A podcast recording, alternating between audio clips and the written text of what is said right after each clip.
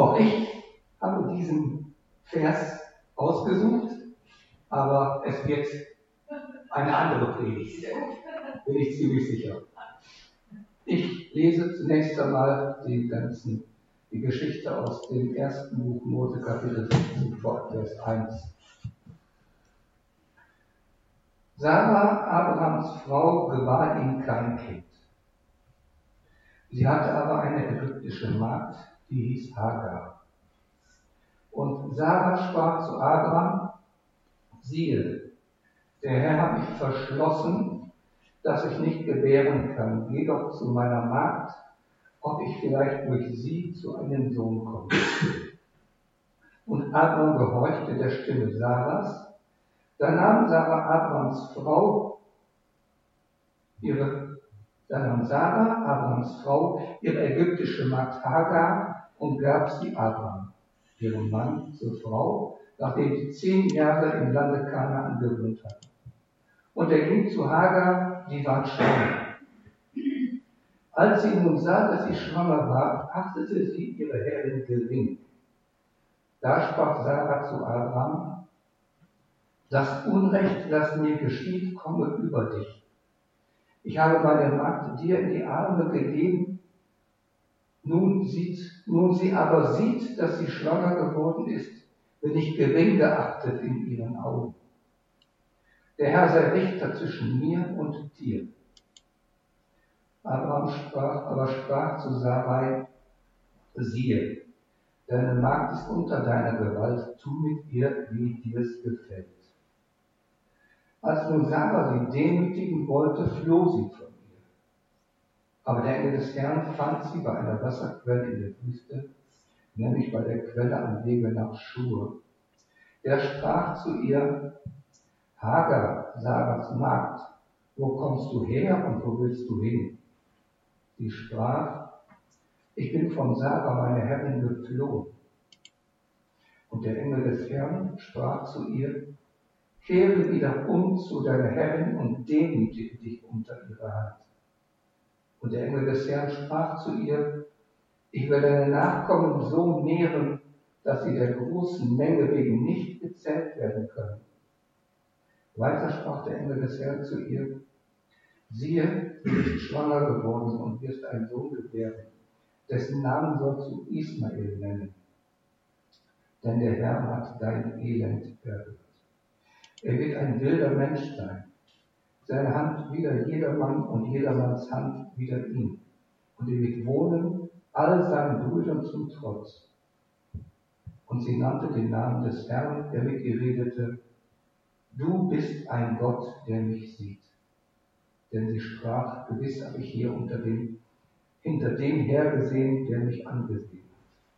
Darum nannte man den Brunnen, Brunnen des Lebendigen, der mich sieht.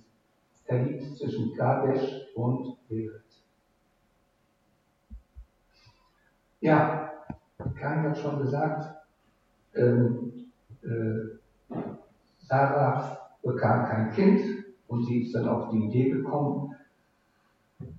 Ich weiß nicht, wie lange Abraham schon gewartet hat, seitdem Gott ihm zum ersten Mal verheißen hat, du bekommst einen Sohn mit Sarah. Und äh, es sind Jahre vergangen. Und irgendwann wird man natürlich als Mensch ungeduldig. Und es ist merkwürdigerweise Sarah, die dann zu Abraham sagt, komm, nimm meine Magd und zeug mit ihr ein Kind. Und dann ist es nach dem damaligen äh, Recht, ist es dann auch Sarahs Kind. Und Abraham macht das. Und jetzt passiert etwas, ja, warum sie es tut, warum Hagar es tut, weiß ich nicht, aber äh, es ist ja so, damals war Kinderlosigkeit eine Schande. Eine Strafe Gottes, wie auch immer. Und jetzt erhebt sich Hagar über ihre Herrin und missachtet sie. Und jetzt kommt etwas, was, was typisch menschlich ist, so eine, so eine Schuldverschiebung. Ja? Sarah spricht zu Abraham, das Unrecht, das mir geschieht, komme über dich. So sagen, du bist schuld daran, dass mir das Unrecht geschieht. Stimmt eigentlich gar nicht. Aber gut. Und Abraham spricht dann zu Sarah, ja, sie ist deine Magd. Tu mit ihr, wie du willst. Und dann unterdrückt sie Hagar und Hagar hält das nicht aus und flieht. Und jetzt kommt eine Begegnung mit Gott, wie sie Hagar noch nie erlebt hat. Hagar ist eine Ägypterin. Abraham ist ja, als eine Hungersnot in Kanaan war, nach Ägypten gezogen, hat dort Sarah, weil sie so schön war und er Angst hatte, dass sie ihn umbringen, um, um seine Frau zu nehmen, hatte er seine Schwester ausgegeben. Und dann hat der äh, Pharao sie in seinen Harem aufgenommen. Und jetzt lesen wir dem 1. Mose, Kapitel 12, ab Vers 14. Als nun Abraham nach Ägypten kam, sahen die Ägypter, dass seine Frau sehr schön war. Und die Großen des Pharao sah, sahen sie und priesen sie vor ihm. Da wurde sie in das Haus des Pharao gebracht. Und er tat Abraham Gutes um ihren Willen, und er bekam Schafe, Rinder, Esel, Knechte und Mägde, Eselinnen und Kamele. Aber der Herr plagte den Pharao und sein Haus mit großen Plagen um Sarahs, Abrahams Frau willen. Und dann merkt der Pharao, dass da was nicht stimmt und schickt Abraham wieder zurück. Jedenfalls, eine dieser Mägde muss wohl diese Hagar sein. Hagar kennt also die ägyptischen Götter. Diesen Gott kennt sie noch nicht. Die ägyptischen Götter reden nicht. Die, die ägyptischen Götter muss nur bedient werden. Und hier passiert etwas, was für Hagar völlig neu ist. Sie wird von Gott angesprochen. Hagar, Sarahs Magd, wo kommst du her und wo willst du hin? Er will sie zum Reden bringen, ja? Er fragt sie. Und sie spricht, ich bin geflohen von meiner Herrin.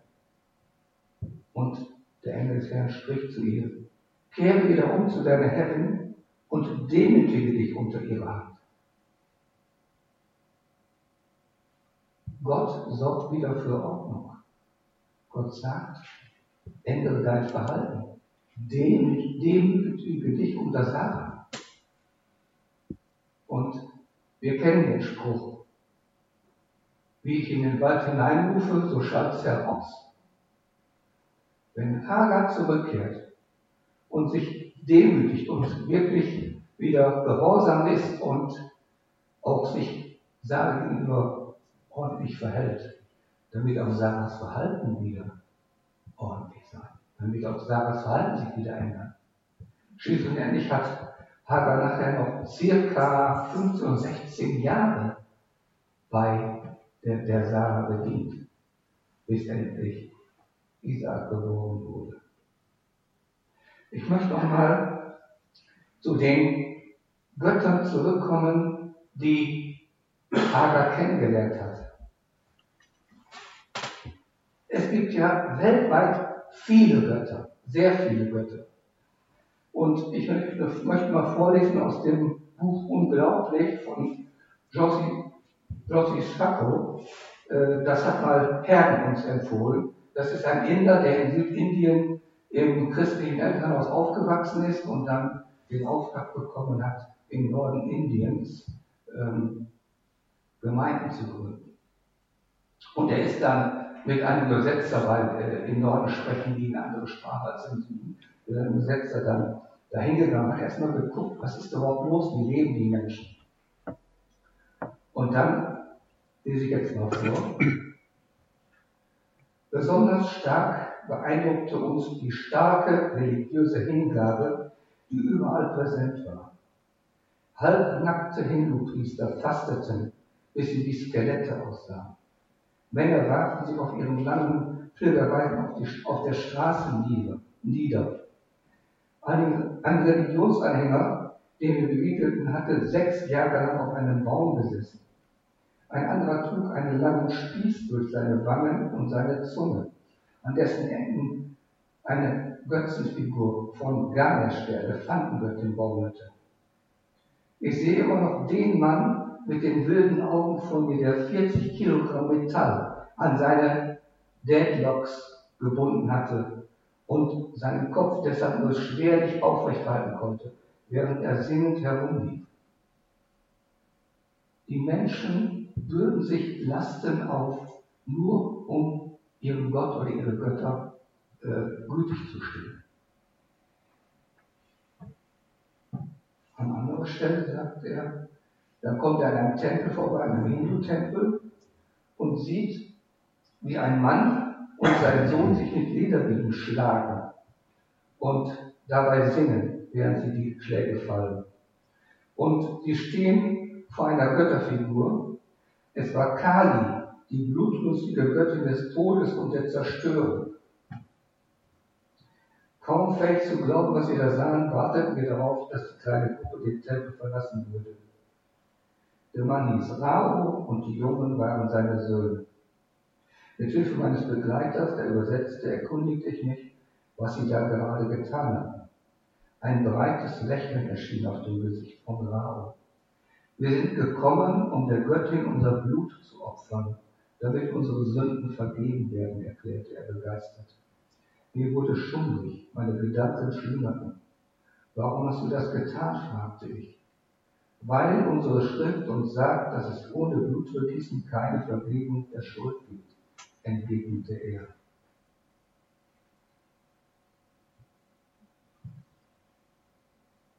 Unser Gott hat sein Blut vergossen. Jesus, Gottes Sohn, hat sein Blut vergossen zur Vergebung unserer Schuld.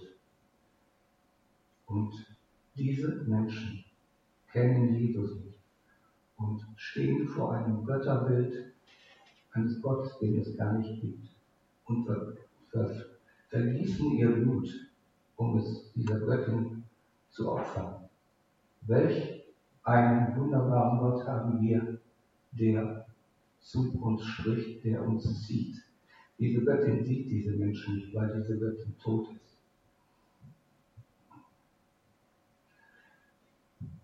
Jesus und Mohammed, ein Buch von Marc Gabriel. Ähm, Marc Gabriel war ein äh, Moslem. Er war studiert, er kannte den Koran in- und auswendig. Er kannte die Hadithen, also die Geschichten über Mohammed, was er gesagt hat. Und in diesem Buch äh, hat er auch ein Kapitel über Gebet. Er hat verglichen, wie beten Christen, wie beten Moslems. Die Moslems müssen fünf Gebetszeiten am Tag einhalten. Und die Gebete werden unter ganz bestimmten, mit ganz bestimmten Verhaltensweisen sind die verbunden. Es ist also alles eine Formalität. Es ist alles nur formal und hat nur einen Sinn. Der erste Sinn ist, Allah zu gefallen und der zweite Sinn ist, alles richtig zu machen, damit sie von Allah nicht bestraft werden. Wie gut haben wir es mit dem Gott der Bibel, der sagt, ihr könnt beten zu jeder Zeit, wann ihr wollt. Ich bin für euch da, ich höre euch zu. Und wir können ihn loben und preisen und wir können ihm alles bringen und alles sagen. Wir haben einen wunderbaren Gott. Wir haben einen Gott, der uns sieht. Und wie sieht er denn? Wie sieht er denn Hagar an? Er sieht sie in seiner ganzen Liebe an. Er sieht sie fürsorglich an. Er sorgt für sie. Geh zurück, demütige dich, demütige dich unter Sarah. Und dann wirst du, dann wirst du schon sehen, dass auch Sarah sich ändern wird. Das sagt er zwar nicht, aber sie wird es sicherlich sehen. Und darauf kommt es an. Es kommt darauf an, wieder Ordnung herzustellen. Gott ist ein Gott der Ordnung.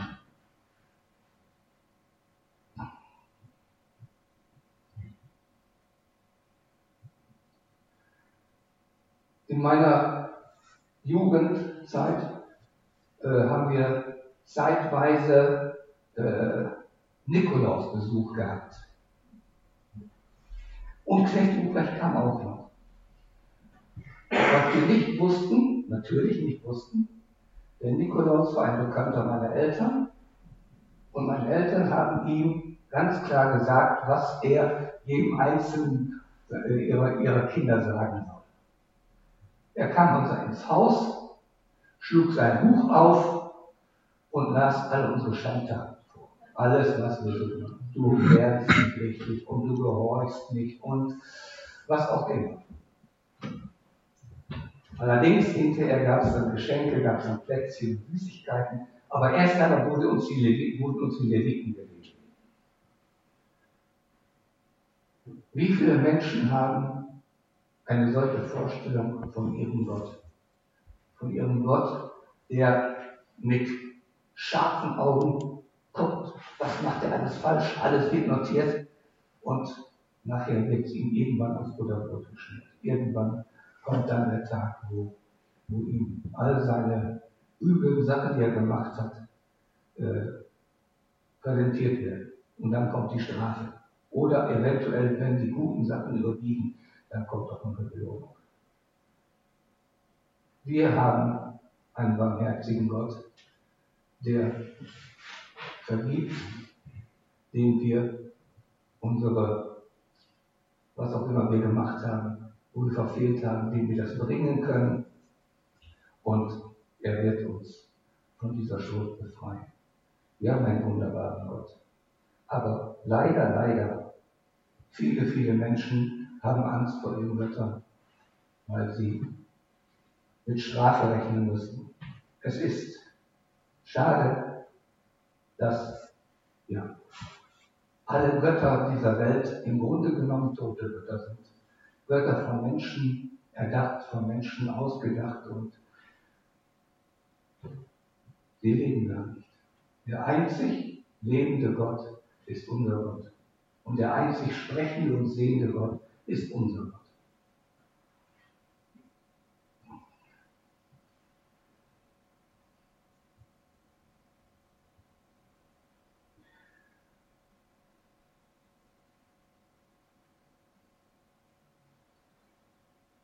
Es geht weiter im 1. Mose Kapitel 21 ab Vers 8.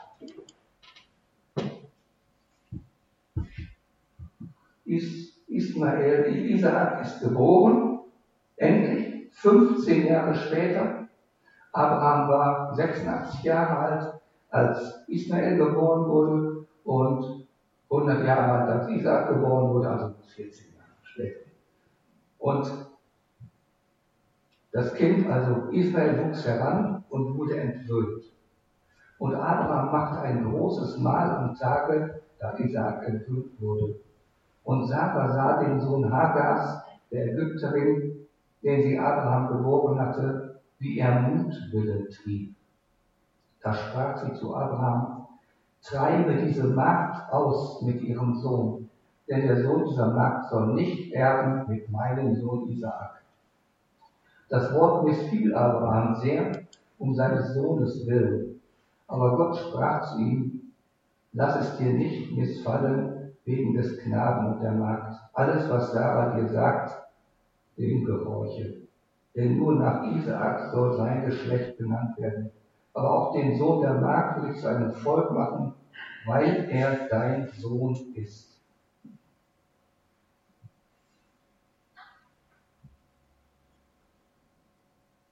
Gott weiß doch, was aus Ismael, was das für ein Volk wird. Die Moslems beziehen sich auf Abraham. Abraham ist unser Stammvater, aber unsere Linie geht über Israel. Und sie sind Feinde Israels. Und Israel ist ja nun, das sind die Nachkommen von Isaak. Gott weiß das doch. Warum verhindert er das nicht? Sind so meine Gedanken. Aber Gott ist Liebe. Gott liebt jeden Menschen. Gott liebt auch Ismael. Und sagt Abraham, ich sorge für Ismael. Ich mache aus ihm ein großes Volk. Natürlich äh, wir verstehen Gott oftmals nicht in dem, was er tut. Aber Gott denkt eben anders als wir. Gott handelt anders als wir. Wenn wir uns vorstellen, dass Gott jeden Menschen liebt, jeder von uns, dem, jedem von uns fallen sofort Menschen ein, wo wir sagen, wie kann man die Menschen nur lieben? Gott kann es. Gott liebt diese Menschen. Jeder Mensch hat die Chance, diesen Gott kennenzulernen. Irgendwann, irgendwo, irgendwie. Aber Gott sorgt sowohl für Isaak als auch für Ismael.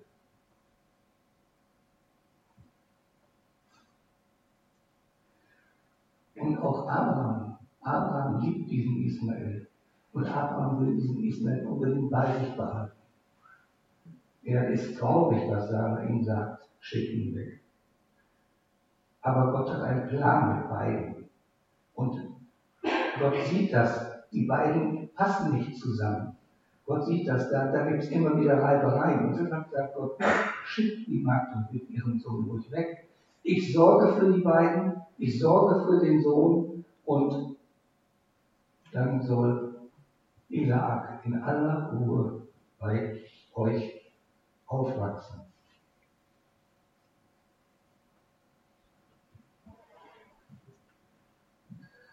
Dann weiter im 1. Mose Kapitel 21.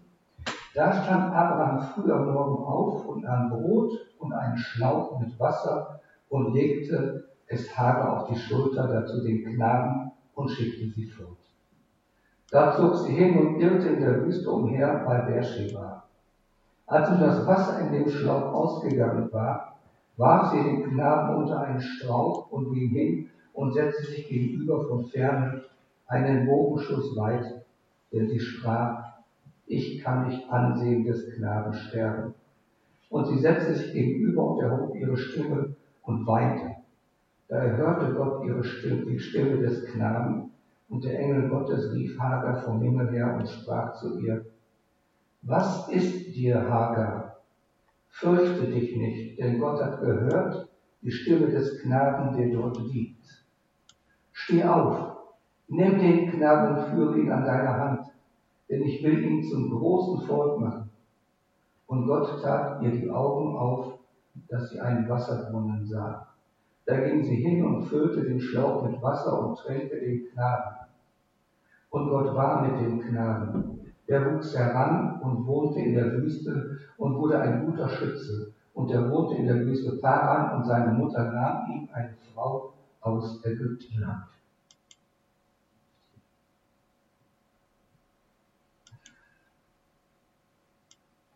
Ja, wir haben einen fürsorglichen Gott.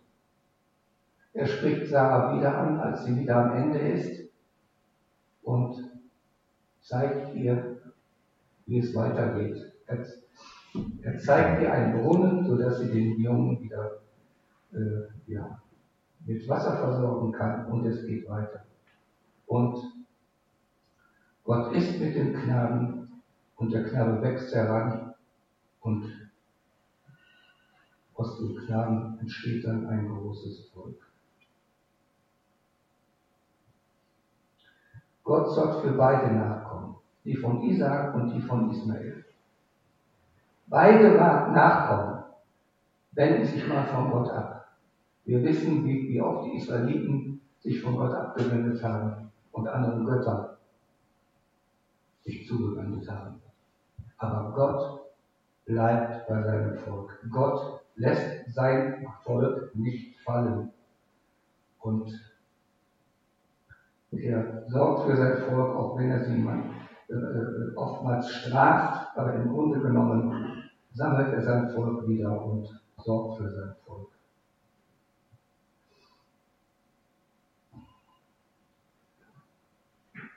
Du hast voriges Jahr so Kärtchen verteilt. Ich habe sie gesehen, scheinbar hast du dieses Jahr wieder welche dabei. Und ich ziehe ein Kärtchen und was lese ich? Ich bin der Herr, der dich geschaffen hat, Jakob, und dich gemacht hat. Fürchte dich nicht, denn ich habe dich erlöst. Ich habe dich bei deinem Namen gerufen. du bist mein.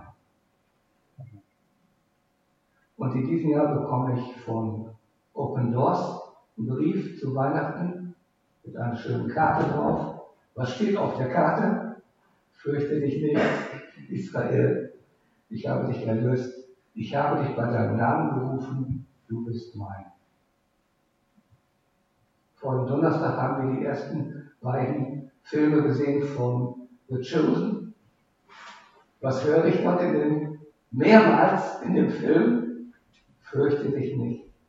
Ich habe dich erlöst. Ich habe dich bei deinem Namen gerufen. Du bist mein. Und das können wir für uns alle beanspruchen. Gott hat uns erlöst. Gott hat uns bei seinem Namen gerufen. Wir sind sein. Gott ruft dich bei deinem Namen. In dem Film, ja, Jesus spricht Maria an, Maria Magdalena, ja. Maria aus Magdala, sie dreht sich um. Woher kennst du mich?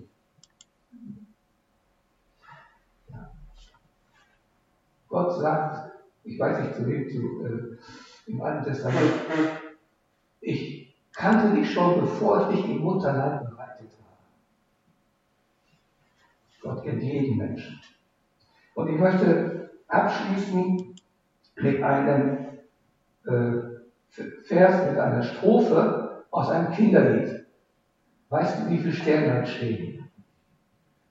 Drei Strophen. Die letzte Strophe lautet, Weißt du, wie viele Kinder früher stehen aus ihren Betten auf, dass sie ohne Sorg und Mühe fröhlich sind im Tageslauf? Gott im Himmel hat an allen seine Lust, sein Wohlgefallen, kennt auch dich und hat dich lieb. Amen. Amen.